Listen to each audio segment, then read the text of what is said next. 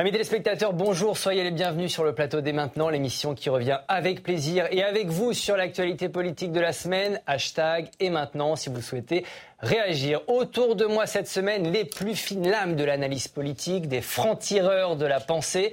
Ils nous font l'honneur et la joie de revenir. Fabrice Dalmeida, bonjour. Bonjour Steve. Historien, vous êtes aussi vice-président de l'université Panthéon-Assas. Votre dernier livre s'intitule Histoire mondiale des riches. Pourquoi ils sont le vrai pouvoir C'est à retrouver chez Plomb. Alexandra Schwarzbrod, bonjour. Bonjour. Vous êtes directrice adjointe de la rédaction de Libération. Vous êtes aussi romancière, auteur des Lumières de Tel Aviv, c'est-à-dire aux éditions mission Rivage. On accueille avec grand plaisir également Philippe Manière, bonjour. Bonjour. Co-fondateur et président de Va et Solis. À côté de vous, Virginie Riva, bonjour. Bonjour. Vous êtes journaliste politique chez Contexte. Ravi de vous avoir avec nous.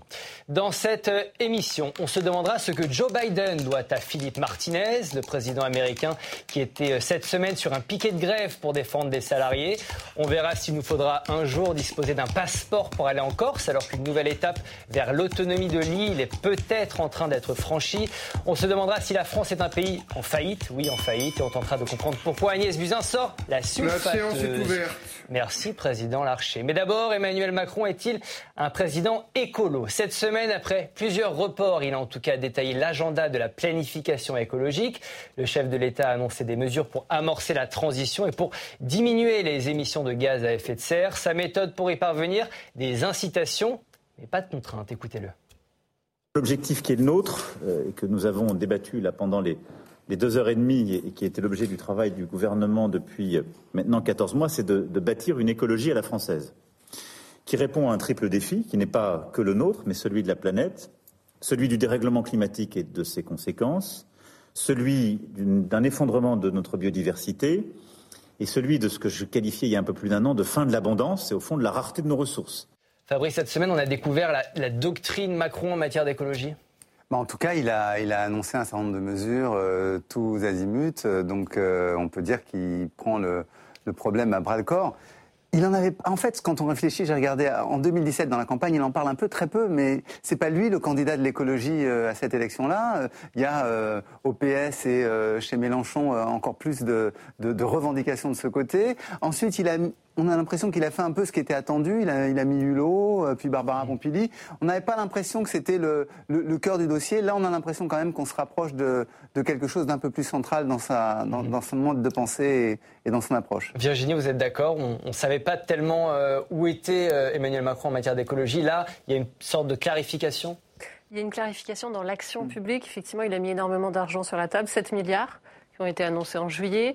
Il y a une clarification dans la méthode, puisqu'il a mis en place le secrétariat général à la planification écologique, que la première ministre est en charge de la planification. Mais en revanche, pour moi, il y a une tendance lourde, c'est qu'il n'assume pas un discours très clair. Je trouve que son discours de lundi, après le Conseil de planification écologique, n'est pas à la hauteur de sa méthode, justement, et de l'argent mis sur la table. Mmh. Euh, ça manque de souffle. Il n'a pas trouvé son récit. Il ne l'a pas trouvé d'ailleurs depuis 2017, effectivement. Mmh. Il l'a un peu esquissé en 2018, après la crise des Gilets jaunes, où il parlait d'une écologie populaire. Et depuis, c'était une promesse de l'entre-deux tours. Là, on a une méthode vraiment très forte, mais un discours qui ne prend pas en charge la contrainte, vous le disiez, mmh. effectivement, sur les chaudières à gaz, on est sur de l'incitation, et on le comprend, on est dans une rentrée compliquée, il y a des problèmes d'inflation, de, de, pouvoir d'achat des Français. Il ne faut pas brusquer les Français. Il ne faut pas brusquer les Français, mais en même temps, il n'y a pas de discours fort de radicalité, de rupture, de comment on va adapter notre économie, comment, euh, quelle va être la casse potentiellement sociale, comment changer le marché du travail, les compétences. Et je trouvais que ça manquait de souffle. Eh bien, on va faire un duel. On va faire un duel parce que sur ce plateau, bon, quatre invités ne sont pas d'accord euh, sur ce thème, mais sur cette question en particulier, ils ne sont pas du tout d'accord. Deux invités ne sont pas d'accord. Emmanuel Macron est-il ou non un président écolo? D'un côté, Philippe, de l'autre, Alexandra. Vous avez 45 secondes chacun pour, vous, pour dérouler vos arguments. On va commencer avec Philippe. Philippe qui va nous dire pourquoi Emmanuel Macron est, oui, un président écolo. Alors, c'est un peu plus compliqué que ça. Il est un président qui euh, fait beaucoup de communication, qui a un très bon feeling de l'opinion, et donc il a senti dès sa première campagne que c'était un ingrédient important. On disait tout à l'heure, comme c'était anecdotique, euh, qu'il avait choisi Nicolas Hulot. C'est pas du tout anecdotique. Ça lui a coûté très très cher politiquement. Ça a été très difficile à gérer. Donc il avait fait ce choix parce qu'il voulait miser, entre autres, sur un ingrédient écolo.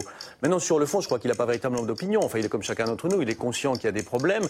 Mais entre les numéros de claquettes qu'il fait pour des raisons de communication et le pragmatisme qu'il a, qu'il amène effectivement à rapporter un certain nombre de textes qui posent plus de problèmes qu'autre chose ou à bloquer un certain nombre d'évolutions, chaudières, ZFE euh, et, j'en passe, euh, on, voit bien qu'il est entre les deux. Il n'est pas radical, ça c'est sûr, mais il est sensible. Je pense qu'il est en communication écolo sur le fond à peu près sceptique. C'est pas très grave parce que la France n'est pas le pays qui a le plus d'efforts à faire à mes yeux. Enfin, il malgré tout, il, est entre les deux. Il n'est pas radical. Alexandra va nous dire pourquoi il est, non seulement il n'est pas radical, mais il n'est pas du tout écolo. Fondamentalement, il n'est pas écolo, Emmanuel Macron. Et ça, je vais rebondir sur ce que vous disiez tout à l'heure.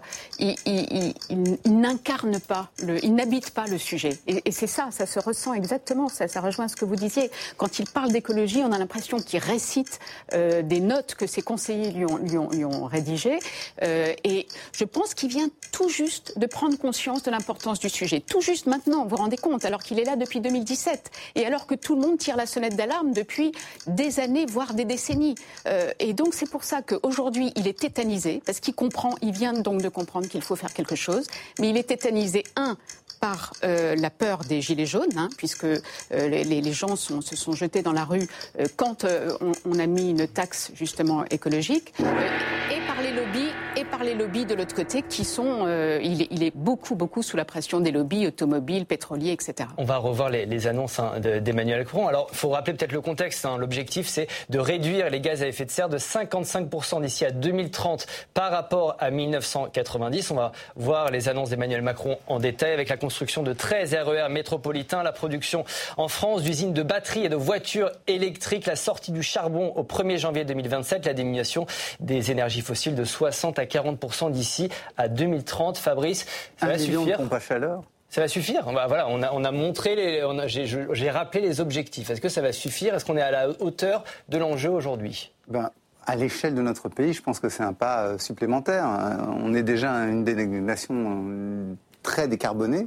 Euh, donc oui, c'est un effort supplémentaire. Euh, les écologistes diront sans doute que c'est pas assez, mais on, voit la direction quand même. Euh, et, je, oui, Alors après, est-ce que ça en fait pour autant un, président écologiste? Je suis pas sûr, parce que ce qui est intéressant, enfin moi, ce que j'ai ressenti, c'est qu'il y avait un virage écologiste dans le sens où il prenait plusieurs mesures dans différents chantiers pour arriver à un objectif d'un peu plus de décarbonation, mais en même temps, c'est très ponctuel. Et je suis assez d'accord sur l'idée qu'il n'y a pas une philosophie derrière, mhm. euh, et, et, que sa philosophie reste malgré tout fondamentalement libérale, euh, avec l'idée que euh, si nous, euh, citoyens, on prend en charge le sujet, euh, les choses iront, mais ce ne sera pas du sommet de l'État que Alors, viendra l'impulsion. Philosophiquement, il parle quand même d'écologie à la française. Ça veut dire quelque chose ou là encore on est dans de la com C'est en même temps appliqué à la question écologique, hein, plus cette espèce de retour du sentiment patriotique sur lequel il capitalise. Encore une fois, il a des capteurs, c'est-à-dire qu'il est très bon pour sentir ce que l'opinion veut, etc. Si bien qu'il a senti qu'il y avait quelque chose qui pouvait marcher autour de la souveraineté, sur laquelle il fait beaucoup de numéros de claquettes, et l'écologie, évidemment, ça, ça, travaille beaucoup l'opinion depuis maintenant une, quinzaine d'années. Donc ça, ça, il le sent. Et donc l'idée de l'écologie à la française, il le dit d'ailleurs, c'est ni la décroissance euh, des écolos castrateurs, euh, ni l'indifférence euh, ou il dit pas castrateur, il dit castrateur. Non, lui, non, moi je le dis. mais c'est ça qu'il veut dire, sincèrement. C'est de l'exégèse, je crois, à peu près fidèle. Hein. C'est-à-dire qu'il dit pas de décroissance du point de... Pas, pas, il n'épouse pas la thèse de ceux qui disent tout a changé, tout pour l'écologie et on se fiche des résultats, même si euh, c'est décroissant, ça, il n'en veut pas. Je pense absolument qu'il a raison, évidemment. Et d'autre part, il dit qu'il ne faut pas non plus être négationniste sur le sujet. Il ne faut pas, faut pas nier le fait qu'il y a un problème. Donc, euh, euh, son écologie à la française, elle est à la fois la déclinaison ah bah, pour l'écologie de, de leur même tempisme qui est sa, marque de fabrique. Hein. C'est-à-dire qu'il n'a pas vraiment de conviction, c'est un pragmatique, il se positionne là où c'est rentable. je, je, crois que c'est vraiment la marque depuis maintenant six ans. et de quelque chose qu'il a perçu là aussi, c'est qu'aujourd'hui, on peut euh, on, peut parler de, voix française. Il y a même une demande pour une voix française. Mhm. Euh, donc, euh, donc c'est ça, c'est ça qu'il arrive à combiner. Je pense que ça, mhm. ça a du sens politique. Maintenant, sur le fond, si vous voulez, c'est toujours pareil. Les gens qui portent une cause croient qu'elle est la seule. Elle est jamais la seule. typiquement, la cause écologiste, elle est parfaitement digne, mais la cause du logement des Français, elle n'est pas indigne. Or, on a vu avec l'histoire euh, des passoires thermiques que si on faisait tout pour l'écolo, alors on mettait les gens dans des situations difficiles pour le logement. Donc son boulot, c'est de combiner les politiques publiques. C'est le boulot du président de la République. Je ne sais pas si Yannick Jadot est castrateur ou pas. On va l'écouter. En tout cas, il n'est pas du tout en phase avec la nouvelle doctrine Macron en matière d'écologie. Écoutez-le. Le président de la République, ce qu'il nous explique, c'est qu'au fond, avec des solutions technologiques dans 10, 20 ans, 30 ans, on commencera à résoudre les problèmes. Donc il n'est pas dans le bon tempo, c'est ça Il n'est pas dans le bon tempo. Le président de la République, au fond, ce qu'il dit, c'est que il veut filouter avec le dérèglement climatique. Il nous dit finalement, on va passer entre les gouttes, on va faire comme si, on va faire semblant. C'est pas ce qu'il a dit hier. Et, et, si on fait, on va passer entre les gouttes. Le problème, c'est que c'est plus des gouttes ouais. aujourd'hui, c'est des torrents de boue. Virginie, il y a un impossible consensus en matière d'écologie malgré l'urgence climatique aujourd'hui. C'est vrai qu'on est un peu surpris du discours de Yannick Jadot qui est un peu outrancier parce que quand même, dans les dialogues de Saint-Denis, il y avait, alors ils n'ont pas beaucoup parlé de planification écologique, mais il n'y avait pas tellement de voix discordantes, même quand la Première ministre a présenté la feuille de route aux forces politiques. Euh, y a, la France insoumise ne s'est pas présentée, ce qui est d'ailleurs euh, quand même à souligner, parce que ça, ça c'est une forme d'irresponsabilité sur une question centrale. Mais il n'y avait pas de voix euh, tellement... En fait, le vrai problème, c'est le RN, mmh. la, la voix la plus forte climato-sceptique et qui a un discours qui sape totalement ce consensus que le président essaye d'avoir d'une écologie productiviste, effectivement, qui fasse la part belle aux industries, euh, d'une voie de souveraineté, bah, c'est le RN, parce que le RN a un discours très fort qui s'entend énormément, qui est euh, n'embêtez pas les Français. Mmh. Et en gros, euh, il se, passe, il, il se passera pas grand-chose. Mais, mais c'est une vraie euh, différence de vision du monde ou c'est un peu une opposition politicienne pour les caméras, euh, Alexandra? Il y a vraiment plusieurs visions du monde qui s'affrontent aujourd'hui? Non, enfin, je, enfin tout, tout, est résumé dans cette expression qu'a utilisée Emmanuel Macron, la sobriété mesurée. Mais c'est quoi Mais ça veut rien dire. La sobriété, c'est la sobriété. Il ne peut pas y avoir une sobriété mesurée et une sobriété euh, amplifiée. Et moi, je suis assez d'accord avec les écolos, euh, les méchants écolos que, que, que caricature euh, Philippe Manière, non, castrateur. je suis assez d'accord avec Jadot. Le, la, la, crise est immense. On ne peut plus se permettre des petits pas, des en même temps. Des... Ce n'est pas possible. Et, et, et vous dites il le, y a, y a le, le, tout écolo, mais toute no, notre vie future va être, va être, et celle surtout des jeunes générations, va être dominée par ça. Euh, et alors moi, ce qui me fait peur aussi dans ce que dit, euh, dans, dans, les propositions d'Emmanuel Macron, qui sont mieux que rien, hein, attention, entendons-nous, euh, c'est déjà mieux que ce qu'il disait mmh. il, y a, il y a quatre ans. Mais euh, là, il mise tout sur le tout électrique. Hein, parce que euh, les pompes à chaleur, il faut énormément d'électricité.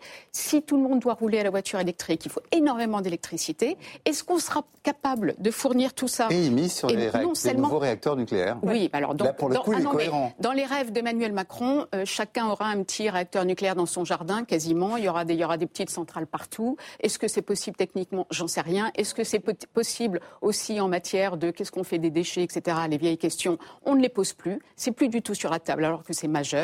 Et par ailleurs, ailleurs, les minerais, pour est-ce qu'on aura assez de minerais pour fabriquer les batteries, mmh. etc. Enfin, il y a tout un tas de questions euh, en aval qui se posent euh, et que dont très peu de gens parlent. Donc, est-ce que tout ça c'est faisable techniquement déjà? Moi, j'aimerais bien le savoir. J'ai un doute. J'ai un doute. Philippe. Mais, non, mais ça, ça m'intéresse parce que vous dites que la sobriété mesurée, ça n'a pas de sens. Moi, je crois que si, littéralement, ça a un sens. C'est-à-dire que soit vous êtes parfaitement sobre, soit vous êtes sobre euh, raisonnablement, parce que euh, in, in medio stat virtus. Et donc là, c'est précisément le sujet. Et vous avez vous-même fait l'exposé des motifs qui justifiaient la nuance. Et à la fin, vous dites, le problème, c'est que aura-t-on assez d'électricité, aura-t-on assez de minéraux, etc. Euh, de, de, Cette question-là, elle se pose et elle invite à faire un basculement qui soit raisonné tout, tout, doit être raisonné dans cette matière. C'est-à-dire que chaque décision, et c'est quelque chose qu'on ne fait plus suffisamment dans ce grand pays d'ingénieurs, dans ce grand pays de matheux, on devrait, plutôt que de décider qu'on va faire ceci à fond ou ceci euh, pas à fond du tout à interdire, il faudrait chaque fois se dire quel est le bénéfice qu'on en retire en termes de dioxyde de carbone et de réchauffement climatique, quel est le coût que ça a à la fois économique et social, et donc je fais mon réglage pour avoir le maximum d'impact avec le minimum d'enquiquinement. Et, c'est ça la bonne politique publique, c'est ce raisonnement-là. Et donc effectivement, il est nuancé, pardon Alexandra, mais c'est pas intégral, ça peut pas être intégral. Alors j'ajoute une dernière chose, c'est que vous faites comme si la France pouvait régler tout le problème. Euh, on est un petit pays dans un grand monde Évidemment. et on a une responsabilité Évidemment. qui est très très secondaire. Donc oui, il faut faire tout ce qu'on peut, mais il faut le faire intelligemment et pas en disant ah là là, si on fait tout, la planète est sauvée et si on fait rien, elle est morte. C'est faux. Bon, non, mais, oui, mais la, Très rapidement, justement, Alexandra. la sobriété. Quand on dit, quand il dit dans son discours, moi j'aime la bagnole, ce qu'il faut, c'est inciter, inciter justement euh, les gens à, à, à, prendre moins, à utiliser moins leur voiture. Alors je sais que c'est facile à Paris, c'est pas oui. facile en dehors de Paris. Ça, je sais. C'est pour ça que la construction de, euh, de trains RER. supplémentaires, de De TER, RER. de RER, ça c'est formidable, mais il faudrait en faire bien plus, bien plus, bien plus. Des- Et il faudrait inciter- Merci. Merci, Président Larcher. La France est-elle un État en faillite? On se rappelle tous de la petite phrase de François Fillon. Cette semaine, le gouvernement a présenté le budget du pays pour l'année prochaine. Le moins qu'on puisse dire, c'est qu'on roule pas sur l'or. La l'année prochaine, la France accusera un déficit de 130 milliards d'euros. Notre dette publique ne dégonfle pas puisqu'elle va rester au-dessus des 3 000 milliards. On va même emprunter une somme record sur les marchés financiers. Dans sa présentation euh, du budget, Bruno Le Maire a préféré mettre en avant les économies qui vont être réalisées. Écoutez-le. Il y a effectivement dans ce budget pour 2024 des économies très significatives. 16 milliards d'euros d'économies pour nous permettre de nous désendetter et de mieux employer l'argent public qui est l'argent des Français. Ces 16 milliards d'euros d'économies, ils seront financés en particulier par la sortie des boucliers énergétiques sur le gaz et sur l'électricité. Virginie, tout va très bien, Madame la Marquise, si on écoute Bruno Le Maire. Alors, ils ont essayé de faire des efforts. C'est pas un vrai budget d'austérité, mais effectivement, il y a 16 milliards d'économies. On sait que c'est en gros les 10 milliards du bouclier euh, électricité et gaz. Donc, euh, ça, c'est environ 10 milliards. Et puis, je crois qu'il y a 6 milliards de euh, réduction des dispositifs Pinel, un certain nombre de choses qui ont été passées en revue. Bon, maintenant, quand on découvre les chiffres INSEE qui ont été dévoilés vendredi, hier, effectivement, euh, on a peur parce que la vraie composante, enfin, l'avenir, il est fait de quoi? Est-ce qu'on aura les marges de manœuvre pour investir justement dans ce dont on parlait, la transition verte? Pour l'instant, on ne les a pas. Et puis, avec des taux d'intérêt qui sont en train de flamber, effectivement, euh, il y a une forme d'inquiétude. On voit qu'en Italie, la présentation du budget a affolé les marchés européens que et que effectivement le budget français n'est pas de nature non plus à, à rassurer parce que c'est pas un vrai budget d'austérité. Alors qu'il aurait fallu un budget d'austérité. Ah non, c'est pas du tout ce que je dis. Je non, non je dis pas du tout qu'il faut aller vers une forme d'austérité. C'est impossible actuellement. Mais en revanche, c'est vrai qu'on a des difficultés structurelles dans nos dépenses sociales, même si je défends à fond le modèle social français. Et si on en est là, c'est aussi pour ces raisons-là. Euh, il y a des efforts qui ont été faits. La réforme des retraites, c'est 12 milliards d'économies. L'assurance chômage, pareil, 12 milliards. Et quelque part, c'est vrai que si on continue notre politique de, plein emploi, on réduit énormément la, dette de la France. Donc il y a des choses qui sont faites. Mais pas, c'est pas suffisant. C'est ça, euh, Philippe. Mais pour l'avenir, pour résumer un peu euh, ce qui a été dévoilé cette semaine. Voulez, euh, à la question, la France est-elle en faillite? La réponse est non, mais on s'en approche. on s'en approche vite. C'est-à-dire que un, il y a quand même la faillite, comment dire, symbolique. Hein. C'est-à-dire que regardez le poids de la France en Europe, il est complètement complètement en perte de vitesse, pour la raison très simple que des gens qui racontent depuis dix ans qu'ils vont revenir euh, dans les clous et qui chaque fois se fichent du monde, puisque un an après on voit qu'ils ne l'ont pas fait, bah, la, parole de ce pays-là, elle, est très affaiblie. Vous voyez bien à quel point les Allemands nous disent Ah ouais, super, vous avez des idées, excellent, merci beaucoup. Bah, revenez quand vous aurez fait ce que vous aviez promis. Je schématise, mais on a perdu beaucoup. Donc la, faillite, elle est un peu politique. Et par ailleurs, on approche du moment où je pense les marchés se poseront la question. Parce que pour le moment, on est à l'abri de l'euro. On est très à l'abri de l'euro. S'il n'y avait pas l'euro, croyez-moi, on ne pourrait pas se permettre toutes ces gaudrioles-là. Hein. Parce que le, budget, bah, le budget, il est complètement mensonger. Les 16 milliards d'économies, enfin, ça a été mentionné en passant. L'essentiel, c'est la fin de dépenses exceptionnelles. Donc, il y a absolument zéro vertu, zéro mérite. Il n'y a pas le moindre effort.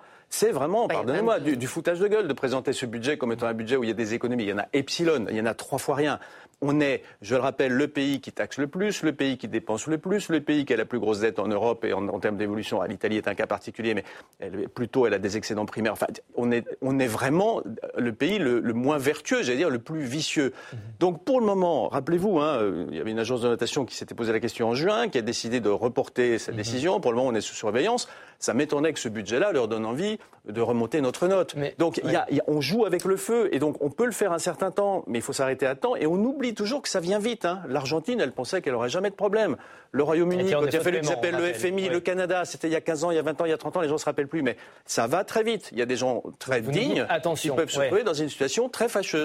C'est de la poudre de perlimpin. Merci, Président. Le budget, oui. Droite, gauche, même combat. C'est pas seulement Emmanuel Macron. Ça fait plusieurs années maintenant que plusieurs décennies. plusieurs décennies que les plusieurs décennies, je crois qu'il faut remonter euh, aux années 70 pour avoir un budget euh, positif. Et puis. Euh, ça fait 49 ans. Voilà, c'est ça. Donc, on, est, on est vraiment, oui, pratiquement un demi-siècle. Et on peut dire qu'on a toujours la même logique. Et euh, peut-être qu'au fil du temps, effectivement, comme le dit Philippe Manière, ça fait qu'on arrive à un moment, un moment critique. La logique, c'est quoi? C'est on peut continuer d'emprunter parce qu'on a un patrimoine euh, phénoménal. On a euh, face comme actif, mmh. par opposition à notre passif, on a à la fois des entreprises, un paysage magnifique, une situation extraordinaire, la plus la plus grande puissance touristique mondiale. Donc on a des aspects qui sont considérés comme encore potentiellement euh, correspondant euh, à la dette. Donc c'est là-dessus. Mais petit à petit, quand même, il faut dire qu'on a un peu bradé ce patrimoine. Euh, je ne pense pas qu'aux coprivatisation, qui en a été l'expression la, la, plus directe en 86-87 et puis en, en, 80, en 93-95. Mais vraiment, on voit que petit à petit, on a l'aéroport de Toulouse qui a été cédé, on a des entreprises qui ont été cédées à des, à des grands groupes Donc on internationaux. vend du patrimoine pour pouvoir dans nos groupes continuer à vivre comme on vit voilà. aujourd'hui. Et, au fond, c'est un peu ça. Et la question qui se pose aujourd'hui, c'est qu'on a des secteurs stratégiques euh, mhm. qui nous font encore un petit peu de, de, retour, euh, de retour économique. On a bradé notre agriculture aussi, j'ai oublié de le dire, euh, pour, pour rester dans les clous. Donc là, on a quelques secteurs stratégiques.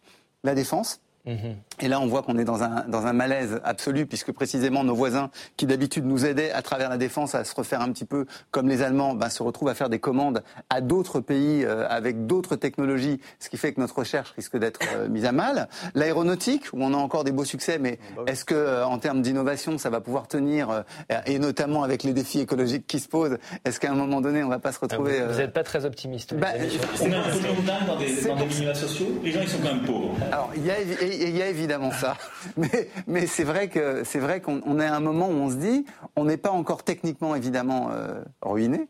Mais, euh, mais on s'approche. Je vais vous remontrer les, chiffres de ce budget 2024 avec un déficit donc de 130 milliards d'euros, 4,4% euh, du PIB. C'est mieux que cette année, hein, c'est mieux qu'en 2023 puisqu'on est autour de 4,9%. La dette publique, 109,7% du PIB. C'est une stabilité hein, par, par rapport euh, à 2023. Et puis l'objectif du gouvernement, on le rappelle, 16 milliards d'euros d'économies en 2024. Alexandra, quelqu'un va devoir payer pour ces économies? Oui, mais euh, le, problème, c'est que le gouvernement est dans une nasse totale. Il n'y a, plus d'argent dans les caisses et il faut investir partout. Alors, on l'a dit dans la transition écologique qui va coûter, coûter un fric fou. investir ou soutenir ou soutenir. Oui, les deux, mais, tout, ça va coûter de l'argent. L'argent social, c'est pas de l'investissement. Euh, on a bien vu que dans le logement, s'il n'y avait pas d'aide, euh, s'il n'y avait pas, s'il n'y a pas des aides qui, qui mises en place, ça va, la, crise va s'amplifier. Alors pourquoi on n'augmente pas les impôts? Bah, parce que, bah, parce que pourquoi? Parce que justement, euh, Emmanuel Macron est, est, tétanisé à l'idée de, à l'idée de mettre la pression sur la population et de se retrouver avec une nouvelle crise sociale. Euh, augmenter les impôts des plus riches, oui, euh, pourquoi pas? Ça, ce serait une bonne idée, mais surtout pas toucher aux, aux, impôts des classes moyennes et populaires qui déjà trinquent énormément. Virginie, là-dessus. Ouais, moi, je, suis assez d'accord. Je pense qu'un impôt comme celui qui a été présenté dans le rapport euh, de Jean Pisani-Ferry et Selma Mahfouz euh, au printemps, qui faisait un peu l'état des lieux du mur d'investissement qui allait être devant nous sur la transition, proposait un ISF vert. Mhm. C'est-à-dire pour taxer euh, effectivement les riches, donc c'était sur des critères de, de, patrimoine et de capital, à haute, bon voilà, ça rapportait 5 milliards. Bon, c'est-à-dire un impôt qui ne soit pas que symbolique, c'est-à-dire qui ne, qui ne donne pas le signal que Macron ne veut pas donner parce qu'il est sur une politique d'attractivité depuis six ans, on le sait, c'est son tabou absolu, mais un impôt qui rapporte un peu d'argent et qui permette d'embarquer les gens parce que il le voit bien qu'il y a une injustice sociale face à la transition, que oui, plus on est pauvre et plus on est, euh, mhm. on est pénalisé, on est victime des, mais de ça, le gouvernement dit non. Euh, non mais, et le débat revient, et le débat est en train de revenir. On ne sait pas si c'est plié. Il, Là, il y a le débat sur le budget. Au Parlement, ils vont pas pouvoir euh, passer à côté de ce débat. Philippe, pour ou contre euh, Virginie dit c'est charmant, il faut embarquer les gens. mais il faut être bien conscient que si, non mais pardon, je, parce que si vous embarquez les gens avec ça, vous allez débarquer tous les gens qui sont revenus en France ou qui ont cessé d'envisager de la C'est toujours l'argument, c'est l'argument simple que ça. c'est aussi simple que ça. il n'y a, pas que ça. Il y a aussi un argument symbolique, c'est-à-dire qu'il y a un truc qui s'appelle le droit de propriété, il y a la concurrence internationale, il y a le fait que la France est le pays qui taxe le plus, il y a le fait que l'impôt en France est très progressif, contrairement à ce qu'on raconte aux enfants, surtout à la fin de l'échelle des revenus. On sait que sur les dernières catégories, toutes les études. Les dernières catégories, toutes les études, euh, je, les ai lues comme vous, c'est sur les 2 ou 3 000 dernières personnes. oui, mais c'est d'accord.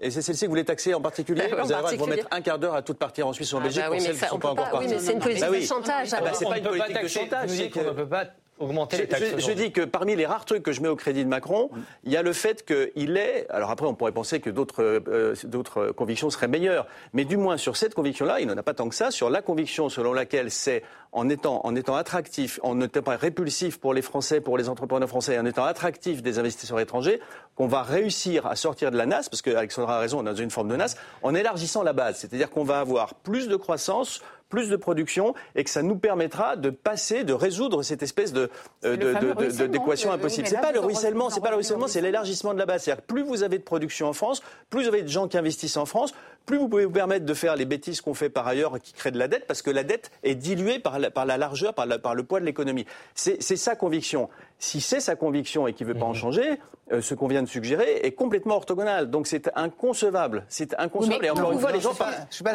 Fabrice qui a travaillé sur les riches. Fabrice a travaillé quand vous là-dessus. Alors Alexandra, très puis Fabrice très quand- rapidement. Quand vous voyez à quel point les très riches, pardon, hein, euh, à quel point les très riches se sont enrichis ces, derniers, ces dernières années, je pense que c'est même indécent de, de continuer comme Alors, ça. sauf les années où ils s'appauvrissent, hein, Non, parce qu'ils euh, s'enrichissent quand la bourse monte et ils s'appauvrissent quand la bourse. Laissez le pauvre Fabrice parler, laissez-le parler, il a travaillé dessus. pas d'obligation particulière de prendre la parole. Non, juste, on ne peut pas le faire sous forme de la fiscalité, effectivement.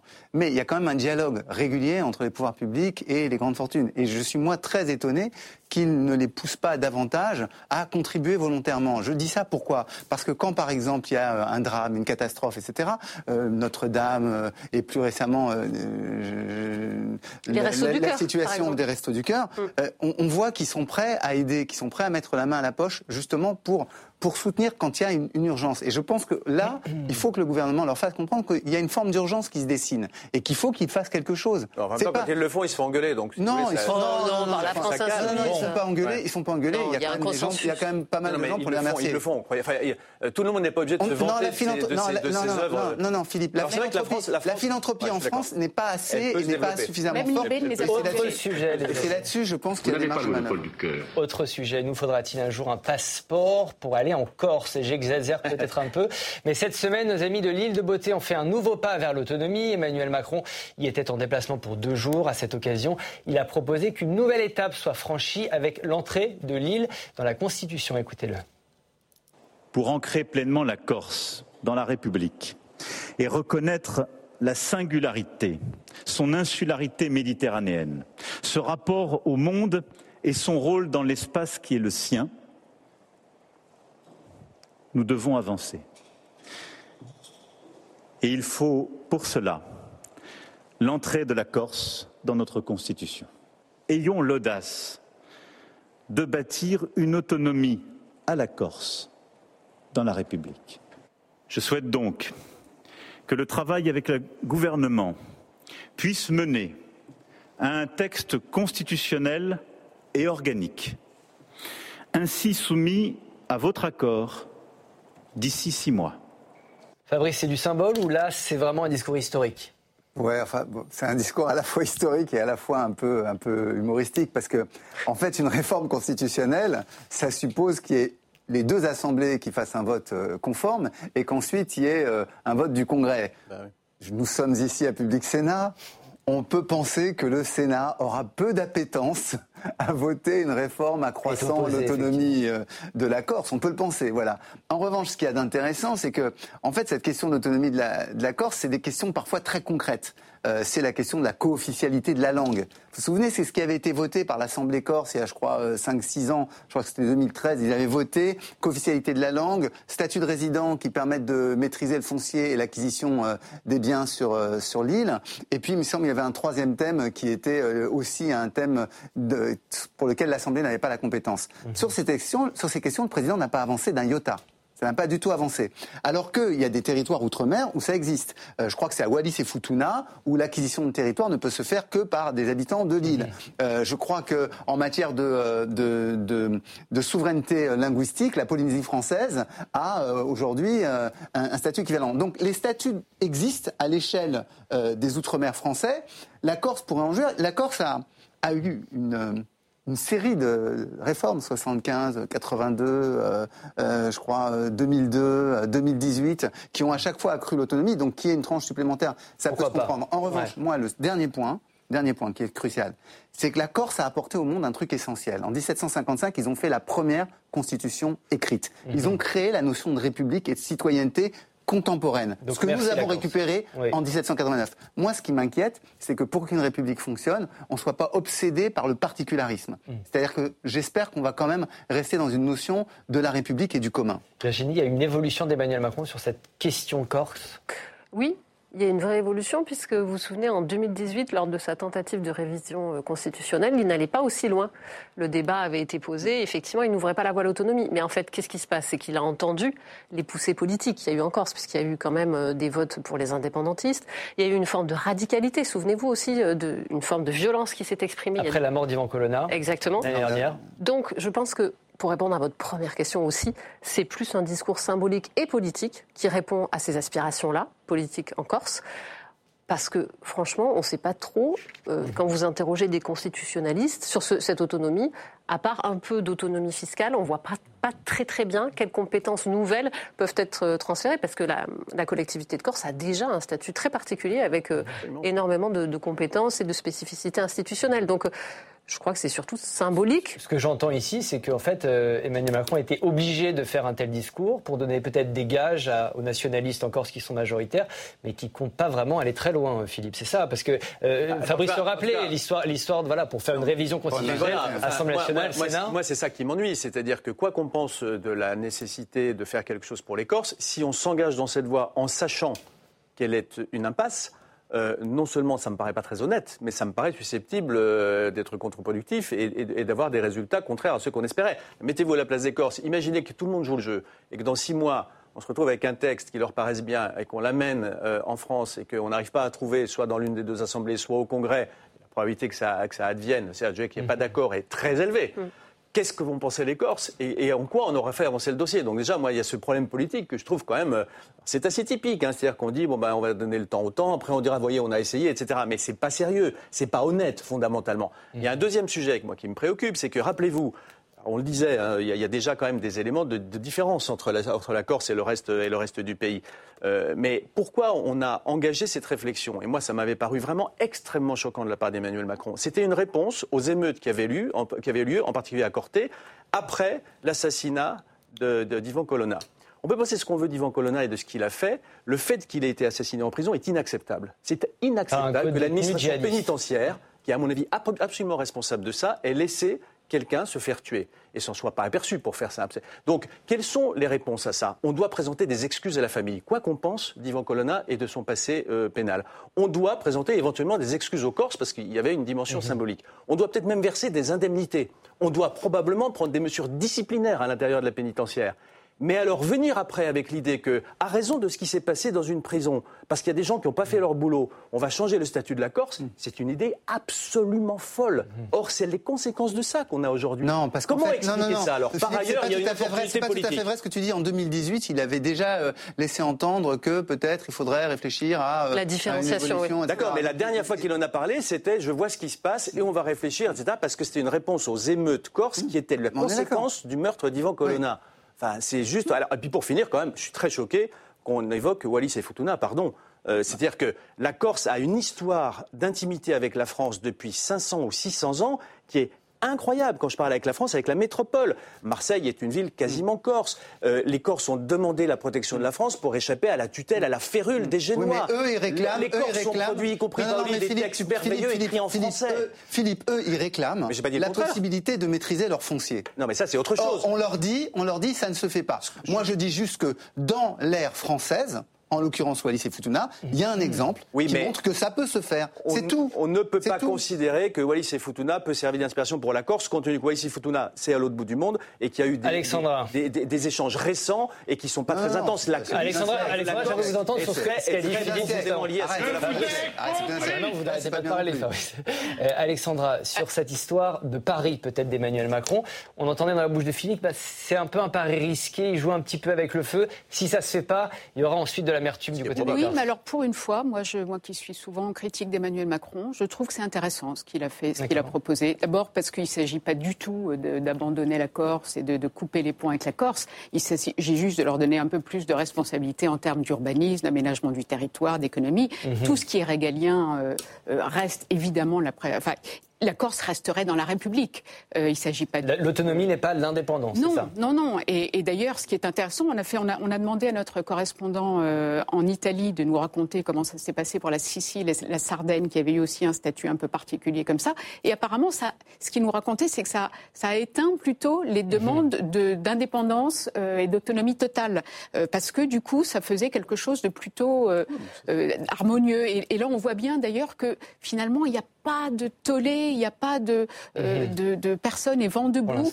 Donc je trouve que c'est quand même intéressant. Talamoni a fait une déclaration pour dire il s'est rien passé, quoi. Enfin, c'est une blague. C'était hier.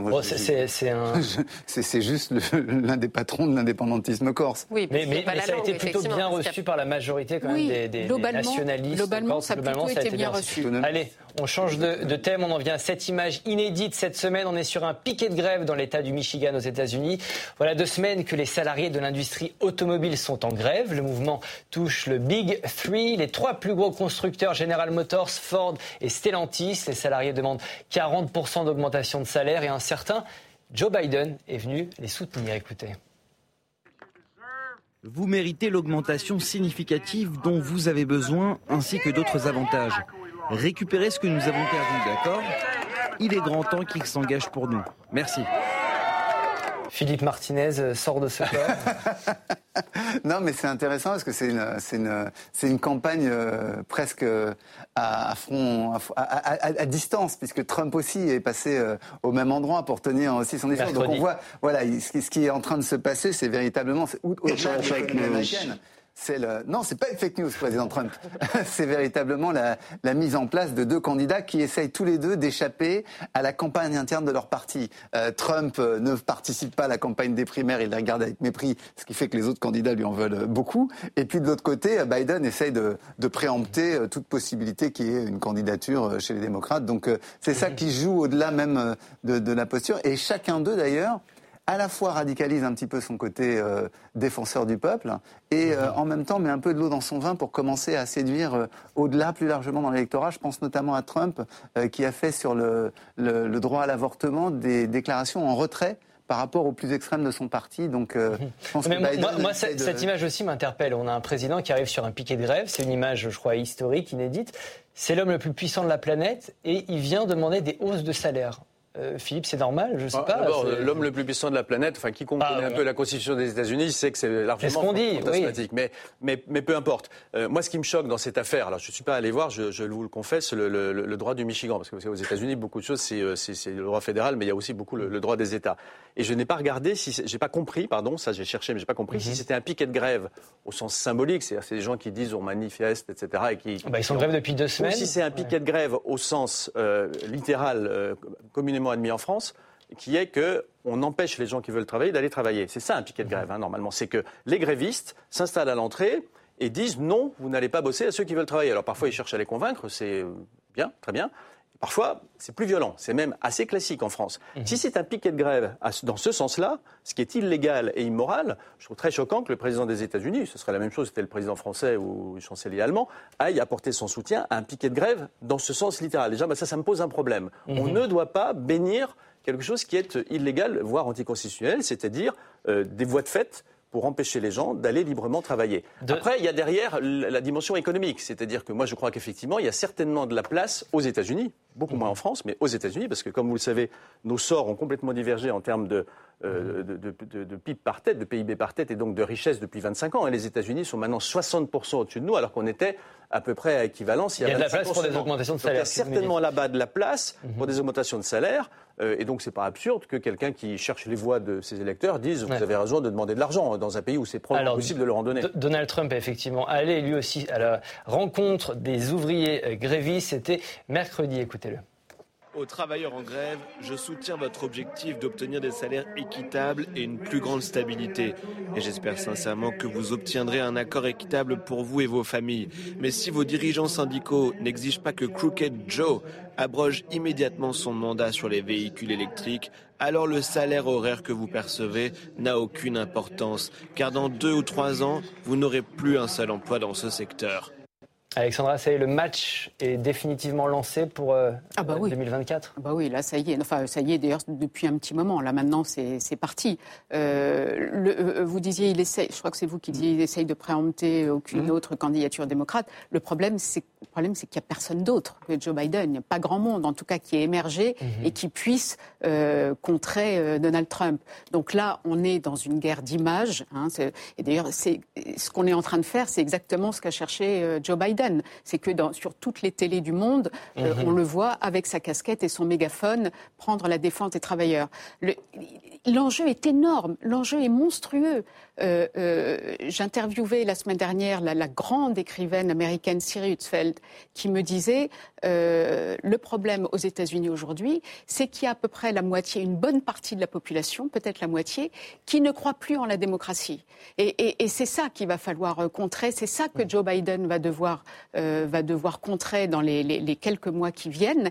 Et ce n'est pas gagné du tout. Et si Donald Trump est élu euh, l'année prochaine, ça va être une catastrophe pour l'ensemble de la planète. Une Alors, ouais, catastrophe. Alexandra, vous disiez qu'il n'y a pas grand monde euh, hormis Joe Biden. Je vais vous montrer cette dernière une du New Yorker euh, intitulée The Race for Office, donc la course pour, euh, pour les postes euh, en bon anglais. Cette une, elle montre les candidats avec des cannes, avec des marcheurs. Il y a un, un débat hein, aujourd'hui aux États-Unis sur l'âge de la classe politique. Biden, il a 80 ans, 86 ans à la fin de son mandat s'il est réélu. Trump, c'est 77 ans. Ça vous choque, vous, Virginie, de, de voir cette classe politique vieillissante qui s'accroche à son... Non, ça me choque pas. Je n'en ferai pas un débat sur l'âge. Je- Je pense que c'est très dépendant des personnalités. Je crois que Joe Biden donne vraiment une image de vieux papy, effectivement, et c'est assez dévastateur. Ce qui me frappe, c'est euh, quand on le met en correspondance avec notre débat national sur Édouard Philippe, vous savez, euh, sur euh, est-ce qu'il est peut prétendre à la charge suprême alors qu'il a ces deux maladies auto-immunes qui, en plus, ne l'handicapent absolument pas. Donc nous, on en est à se poser cette question sur Édouard Philippe, alors que, effectivement, Joe Biden, c'est d'ailleurs le sens d'un- édito de- du New York Times euh, qui dit 70% des Américains euh, trouvent que c'est un problème, que Biden est trop âgé. On le voit dans ses déplacements. Il est, il est hésitant, il, il se trompe Il fait des souvent. bourdes, il fait des bourdes. Effectivement, il a lancé un, un spot de campagne en avril hyper lisse sur les valeurs, la démocratie, la liberté. Il essaye d'incarner ça, mais il me semble clairement trop vieux. Je pense pas que ce soit. Il faut peut-être pas. Il faut pas interdire euh, la course à tous les hommes de plus de 80 ans. Je pense que dans le cas spécifique de Joe Biden, ce qui n'est pas forcément le cas de Trump, qui est euh, qui a une forme de Ouais, mais- vivacité dans ses prises, dans ses dans sa euh, Fabrice. tribunes politiques, je Non, trouve. on s'est longtemps plaint que l'Union soviétique, c'était une gérontocratie. Et là, on voit la- le- les États-Unis euh, avec un personnel politique qui est quand même assez âgé. Donc, il faut quand même, à un moment donné, dire effectivement, c'est pas mal qu'il y ait de la rotation et qu'il y ait euh, d'autres figures qui émergent. Je le dis d'autant plus tranquillement qu'en France, nous avons fait ce travail lorsque Emmanuel Macron a été élu pour son premier mandat, où on a eu un rajeunissement considérable de la classe politique. Pareil, on regarde les, les ministres aujourd'hui, il y en a un dont on parle beaucoup en ce moment qui est euh, Gabriel Attal. Gabriel Attal a été à un moment donné, je crois que c'était en 2018, le plus jeune ministre jamais nommé en France. Donc ce que j'essaie de dire, c'est que c'est pas innocent la question du renouvellement de la classe politique par rapport aux questions qu'on se posait tout à l'heure euh, sur l'écologie, euh, sur euh, les droits un des vrai sujet. etc. Bon. Voilà. L'heure des règlements de compte a sonné pour Agnès Buzyn. L'ancienne ministre de la Santé a publié cette semaine le journal de bord qu'elle a tenu pendant la crise du Covid. Elle revient sur les décisions prises, mais aussi sur les critiques, sur les reproches qui lui ont été adressés. Elle assure avoir tout fait pour protéger les Français. Écoutez-la. C'est pour moi une période euh, d'extrême euh, mobilisation. Euh, à cette époque-là, je, pense au Covid, j'agis pour préparer le pays, je dirais pratiquement nuit et jour, et, et- les échanges de textos en témoignent. Mais j'ai l'impression que personne n'y croit. Et c'est donc aussi une période de doute. Euh, vous ne pouvez pas, euh, dans un exercice politique, euh, aller à l'encontre euh, des institutions scientifiques ou à l'encontre de l'opinion publique ou de vos collègues médecins. Elle est victime dans cette affaire? Non, victime, non. C'est une, c'est une femme politique issue de la société civile. Elle était ministre. Euh, sans doute, elle n'avait pas totalement les codes. Et je, moi, j'ai énormément de, d'empathie et de compassion pour ce côté. Elle n'a pas pu résister à la pression. Elle a fait le mauvais choix. Elle, c'est-à-dire, elle a mené la bataille de Paris, ne pouvant résister aux demandes d'Emmanuel Macron, puisqu'elle avait déjà dit non pour mener la tête de liste aux européennes. Candidate à la mairie de Paris, on rappelle. Puisque Benjamin Griveaux jette l'éponge. Donc elle se lance. Comme c'est dit pudiquement. pudiquement. Elle se lance dans ce combat alors qu'elle est au ministère de la Santé, qu'elle tente d'alerter. C'est d'ailleurs le sens de ce livre. on, voit les SMS qu'elle envoie au président, à Édouard Philippe, quand l'Italie se confine, en disant il faut qu'on y aille nous aussi. Donc j'ai énormément de compassion, de respect pour la femme politique, enfin pour la femme issue de la société civile, disons, mhm. qui n'avait pas les codes politiques, qui n'a pas su résister à la pression, mais qui a fait le mauvais choix. Elle a clairement fait le mauvais choix. Ce n'est pas une victime, c'est une forme de responsabilité.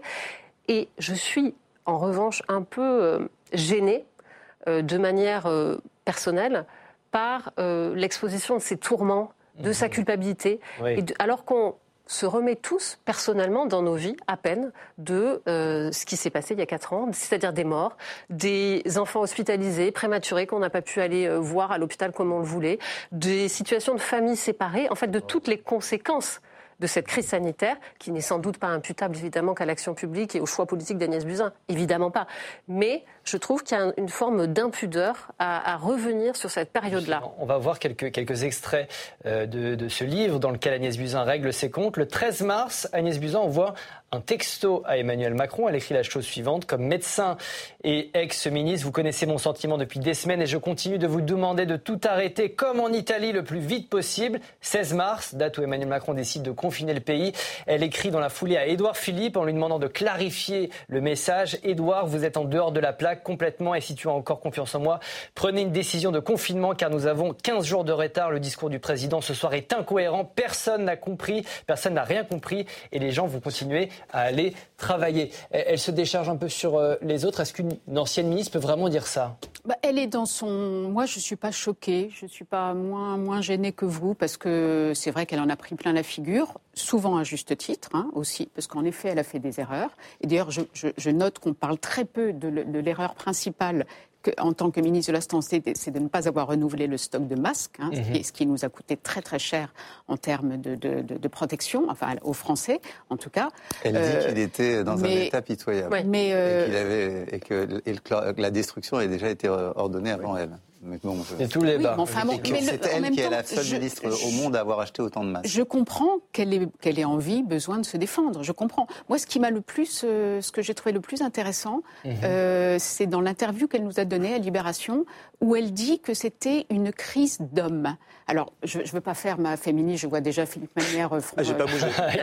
Pour le coup, il n'a pas bougé. J'avais à l'œil. Malheureusement, j'ai pas lu ce papier dans Libé, donc ça, je vous écoute avec intérêt. féministe, alors là, c'est le, le pompon. Mais non, mais je trouve ça très intéressant parce que c'est vrai qu'on a vu beaucoup d'hommes. C'est une crise d'hommes. Une crise d'hommes parce qu'en effet, elle, elle, elle, a été confrontée à des hommes et on a vu beaucoup d'hommes euh, monter au créneau et dire beaucoup de bêtises. Hein. On pense évidemment au professeur Raoult, euh, le comité scientifique et beaucoup d'hommes et on n'est pas sûr. Elle n'est pas tendre pour Delfrécy non toujours. Voilà, Delfrécy en prend plein la figure. Enfin, bref, je, je, trouve que c'est intéressant. Je, je, ne souscris pas à 100%, mais mhm. je trouve que c'est intéressant. Ça ne l'exonère pas des erreurs qu'elle a faites et des mauvais choix. En effet, vous avez raison, elle a fait des mauvais choix. Et ça, il faut qu'elle les assume. Je crois qu'elle les assume. Mais elle a envie de laisser dans l'histoire une trace de ce qu'elle a dit et pas dit, et fait et pas fait. Euh, Fabrice, on peut avoir raison scientifiquement et tort politiquement. C'est un peu ce qu'elle nous dit. Voilà, j'avais raison avant les autres, mais politiquement, c'était peut-être pas le bon moment. Oui, puis ça va plus loin que ça. On se rend compte qu'en fait, c'était vraiment une excellente experte du Covid et que c'est pour ça que le, fait qu'elle ait décidé d'aller vers la campagne de, Paris, euh, elle le considère personnellement et euh, on peut le dire objectivement de l'extérieur que c'était une erreur. Mmh. Euh, maintenant, c'est vrai que c'est quelqu'un qui, comme l'a dit euh, Alexandra, a pris beaucoup de coups. Euh, je pense qu'à un moment donné, elle a été la femme la plus haïe de France. Euh, et euh, oui, si, si, quand même, faut dire les choses. Il y a eu des papiers, il y a eu toute une mobilisation antisémite contre elle. Enfin, ça a été, ça a été assez virulent. Elle a été euh, mise en cause euh, devant la, la, Cour de justice de la République. Donc ça, je pense que c'est, été. Donc, elle, a, elle, je crois qu'elle a, elle a une envie d'essayer de corriger la vision qu'on a d'elle, euh, l'héritage qu'elle laisse. Et, euh, et, je trouve que c'est pas mal en fait. Et l'avantage pour nous, c'est que ça nous donne un témoignage vraiment de l'intérieur, très détaillé et euh, extrêmement psychologique. C'est-à-dire qu'on rentre dans sa tête. Mhm. Et pour ça, excusez-moi. Buvez un peu d'eau. je crois qu'il faut. Beaucoup d'émotions. Philippe Non, c'est pas de l'émotion, c'est de la poussière. donc pour ça, pour ça, pour ça, ce témoignage est intéressant. Oui, non, non, moi je- je- j'entends tout ce qui a été dit, et c'est une femme parfaitement respectable, et les, les torrents de boue qu'elle s'est prise pour des raisons euh, euh, généralement enfin, absurdes, y compris d'ailleurs des gens qui soutenaient, vous vous souvenez, il y a toute cette histoire, les, les gens qui étaient pour Raoult disaient c'est pas étonnant qu'il ait des ennuis parce que c'est euh, elle est la femme de, enfin, tout ça est épouvantable. Maintenant, je crois que c'est aussi la noblesse de, de- de ce genre de fonction, et moi je, je- je suis plein de, de- de compassion effectivement pour elle au titre des, au titre des euh, euh, des attaques absolument indignes qu'elle a pu subir. Après, elle a pris ses responsabilités. Je veux dire, euh, le président lui demande d'aller euh, prendre la campagne de Paris. Elle, elle peut dire non. Hein. C'est- Moi, je- Oui, je- c'est qu'on l'a pas forcé, c'est ça. voilà. C'est- Moi, j'ai- moi, j'ai- alors, y a ce premier point, c'est-à-dire que je, je comprends qu'elle regrette de l'avoir fait et qu'elle veuille se, se justifier, mais enfin, il y a quand même les faits. hein. Moi, je suis un peu existentialiste, c'est-à-dire qu'on peut toujours dire non. Elle a dit oui, ben donc après, c'est quand même assez embêtant de dire je, c'est pas- j'y suis allé, j'aurais pas dû. Bon. Et, et plus généralement, moi, je suis jamais très confortable avec les, les livres de mémoire euh, à chaud. Je- moi, j'ai beaucoup d'admiration pour les quelques conseillers de François Mitterrand. Ils sont pas nombreux. Je pense en particulier à Anne Lauvergeon, qui n'ont pas fait un bouquin de mémoire. En Alors, tout cas, qui ont attendu très contraire, longtemps, qui ont attendu très longtemps, qui ont attendu très longtemps pour le faire. Je pense que l'exercice du pouvoir euh, suppose une abnégation et que dans cette abnégation, il y a en particulier le fait qu'on ne cherche pas à montrer qu'on a fait quelque chose de bien ou qu'on ne, ne doit pas être associé à des, des mauvaises décisions qui ont été prises. Et moi, j'adorerais lire son livre dans 15 ans. Je trouve que euh, le faire maintenant, c'est pas de très bon goût et c'est pas conforme à l'idée que je me fais de la noblesse de la fonction de qui sert l'État. Bah, on aurait pu en Vous faire un duel que- parce que moi j'ai une pensée Ah. rigoureusement opposée à ça. Je pense que plus tôt ça sort, plus on a d'éléments factuels qui nous permettent de comprendre le fonctionnement du pouvoir, mieux sera notre décision de citoyen éclairé au moment du vote. Pareil. Virginie. Par une enquête journalistique, oui. Oui, c'est ça. Mais, mais écrit par l'acteur politique en lui-même, je suis plutôt d'accord avec Bah Philippe. non, ça fait sortir. ça Vous fait savez qui parle? On sait qui parle. Donc on peut prendre des pincettes par rapport à ce qu'il dit. On sait laisse- Moi, je trouve qu'on est vraiment sur un épisode, encore une fois, qui mêle trop de souffrance du peuple français et que je, je suis gênée par ce temps trop court, effectivement, aussi, ouais. Et surtout, peut-être la façon aussi dont c'est son ton, elle a toujours ce, ce ton de voix un peu brisé et, et ses, ses remords, cette culpabilité qui affleure. Euh, je trouve que euh, c'est trop tôt, effectivement. Je, je trouve ça trop tôt, même si en tant que journaliste, je suis ravie d'avoir pu lire les échanges de SMS Bah, entre voilà. le président. C'est vrai. C'est quand même, c'est quand vrai, même une source. euh, Mais d'accord, mais entre le plaisir qu'on a comme journaliste ou comme plaisir, commentateur, ou, l'intérêt, même oui. l'intérêt qu'on a, et l'idée qu'on se fait moralement et en- dans- au regard de l'intérêt du pays euh, par rapport à la démarche qui consiste à balancer son truc comme ça deux ou trois ans après seulement, si vous voyez, moi je, je fais passer quand même l'intérêt du pays avant euh, mon plaisir de lecture. Mais je, je pense que l'intérêt du pays, justement, c'est de savoir comment ça se Comment passe et d'avoir une vision objective de ce qui s'est passé. Par exemple, Bah, pas on a beaucoup de, on a beaucoup, si si, c'est- c'est- c'est- ça nous permet à nous de voir les chiffres remonter, d'avoir une chronologie qui soit affinée, de savoir à quelle date la décision, Et les la échanges de textos de aussi, commande de masque a sûr. été faite. On se rend compte qu'elle est extrêmement précoce qu'elle est à l'échelle mondiale. Donc euh, oui, on, on voit qu'ils ont bien géré et peut-être que le résultat en termes de morts et de nombre de morts quand on compare à l'échelle planétaire qu'on a eu, qui est très faible, montre qu'il y a eu des gens qui ont su bien agir. Ça, c'est- c'est- La ça séance aurait été, suspendue. ça aurait été le résultat d'une d'une enquête journalistique complète, euh, j'aurais été très à l'aise. La, séance, est, séance est suspendue. suspendue. Merci, Président. Comme chaque semaine, on termine cette émission par un top flop. Ah. Je vous pose une question très simple qui a marqué l'actualité de la semaine en bien ou en mal. Fabrice, vous commencez votre top À moi, en la bien, semaine. j'ai j'ai un truc que j'ai euh, que j'ai vu et que j'ai adoré, c'est euh, l'exposition Nicolas de Staël euh, au musée d'art moderne de la ville de Paris. euh, où vraiment j'ai trouvé euh, que c'était un enchantement parce qu'il y a les dessins, on voit comment il construit ses, ses croquis et ensuite comment progressivement il construit son abstraction. Et en fait, c'est une abstraction qui est très figurative. Et quand on regarde l'étoile d'un peu loin, on, s- on- on aperçoit le ciel, on aperçoit un bateau, on aperçoit une ville. Et quand on se rapproche, on voit des cubes, des carrés, etc. On a l'impression que c'est totalement déstructuré, alors qu'en fait, c'est une, une conceptualisation euh, des paysages qui est euh, exceptionnelle. Et votre top Alors, Votre flop J'essayais de m'en souvenir et je crois que j'ai oublié le. Je crois que c'est du rugby. C'est du rugby. Moi, ah oui, l'Australie, pardon. Excusez-moi, l'Australie. Moi, le oui. C'est le flop. Non, parce que tout d'un coup, je me suis dit, je- je- moi qui aime tellement l'équipe de France, je- C'est les Australiens. Voilà, les Australiens éliminés au premier tour. Là, c'est vrai que c'est une, c'est une surprise et, euh, et c'est quelque chose qui est très étonnant pour une des, des meilleures équipes de l'hémisphère sud. Alexandra, votre top, votre flop. Alors mon semaine. top, c'est cette journaliste de la BBC qui cette semaine euh, est- est- est- a été contactée par une migrante euh, vietnamienne qui était enfermée dans un camion frigorifique qui sillonnait la France et, et- et qui a, euh, a appelé la police en France pour essayer de retrouver ce camion frigorifique dans lequel cette femme et d'autres étaient en train de mourir de froid et qui a réussi à les sauver. C'est une histoire comment une histoire qui se termine bien, comme on n'en connaît pas beaucoup, et c'est une façon de dire bravo à tous ces bénévoles, tous ces gens pas forcément les journalistes, hein, euh, mais tous ces gens qui font ce qu'ils peuvent pour essayer de sauver les migrants de la mort. Et votre flop? Et mon flop, alors c'est un nouveau flop pour euh, Vladimir Poutine, pour la Russie, euh, qui n'a pas réussi dans cette nouvelle crise entre l'Arménie et l'Azerbaïdjan, qui cette fois-ci ne s'est pas impliqué pour essayer de, du côté des, des, Arméniens, et ce qui montre surtout sa, sa, sa, grande faiblesse, parce que lors de la dernière crise, il avait, il avait réussi à maintenir un semblant de paix. Et là, il n'a pas pu parce qu'il est, il est, il est très faible. Philippe, votre top de la semaine alors mon top, c'est euh, un, un, livre qui vient de sortir et qui est euh, un, les critiques de, de théâtre qu'a fait Philippe Tesson, qui est mort il y a quelques mois seulement, qui avait été un très grand homme de presse, comme vous, comme vous savez. Euh, et alors Philippe Tesson, qui était connu principalement comme homme de presse, a toujours adoré le théâtre. C'est amusant, une des dernières choses qu'il a dites euh, avant de mourir, il a dit, s'il fallait résumer, ma vie, c'est ma mère, la guerre et le théâtre. C'est assez curieux qu'il ne cite pas la presse qui a été euh, si mhm. fortement associée à l'idée qu'on se faisait de lui. Et ses critiques de théâtre, qui sont sur 50 ans, sont des merveilles d'écriture. Il avait un euh, théâtre. Il avait à la fin, dans les dix dernières de sa vie, il avait acheté le théâtre de poche, dont la programmation est absolument formidable, qui est toujours tenue par, par sa fille. Et ses textes sont vraiment ce qu'on aime chez Philippe Tesson, euh, honnête, subtil, intelligent. Et votre flop, cher Philippe? Euh, et mon flop, alors pour le coup, c'est la présentation du budget. Je, pardon, je reviens sur ce qu'on a dit tout à l'heure.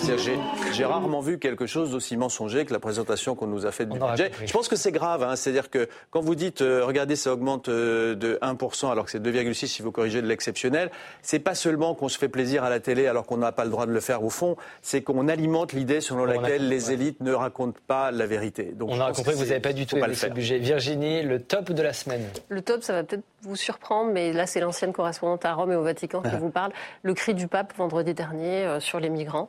C'est le seul qui, depuis dix ans, a ce discours. Bon, malheureusement, il n'est absolument pas entendu, puisque son discours n'a pas changé depuis dix ans. On est toujours dans la même situation. Et Emmanuel Macron lui répond deux jours après qu'il ne peut pas accueillir toute la misère du monde.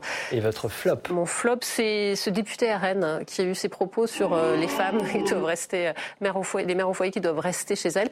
C'est bête. Hmm. C'est faux économiquement, puisqu'on est quand même, on vient d'avoir les chiffres de la natalité euh, on se rend compte que si on veut que les femmes, en fait, on le sait, c'est des lois économiques, euh, soit euh, et des enfants et soit sur le marché du travail, il faut juste qu'elles aient des aides, une garde bien organisée, un État-providence qui soit fort. Et c'est la seule solution pour à la fois avoir un marché du travail efficient et avoir une natalité dans nos pays européens. Donc je trouve ça complètement ridicule. C'est un flop. Merci, c'est la fin de cette émission. Merci à tous les quatre d'avoir participé. Salut à vous derrière votre écran. On me dit que vous êtes de plus en plus nombreux à nous suivre. Merci à vous. Je vous rappelle que vous pouvez retrouver cette émission en replay sur notre plateforme publicsena.fr. On se retrouve la semaine prochaine, même jour, même heure et même endroit. Bye bye.